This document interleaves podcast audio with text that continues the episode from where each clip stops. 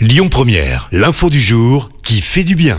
Et ce matin, on part en Mayenne où une ville a une idée pour limiter le gaspillage alimentaire. Qui a dit que les restes des cantines scolaires finissaient forcément à la poubelle Eh bien, certainement pas la commune de Congrier dans cette ville de 1000 habitants à peine. Depuis près d'un an, les aliments qui ne sont pas consommés par les enfants sont récoltés par un commerce multiservice. Il les propose ensuite par portion à petit prix à raison d'un ou deux euros car tout part d'un constat chaque jour dans cette commune. Ce sont de 4 à 5 kilos de nourriture qui peuvent être jetés en fonction des repas.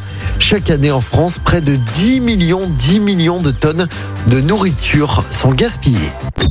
Écoutez votre radio Lyon Première en direct sur l'application Lyon Première, lyonpremière.fr et bien sûr à Lyon sur 90.2 FM et en DAB+. Lyon Première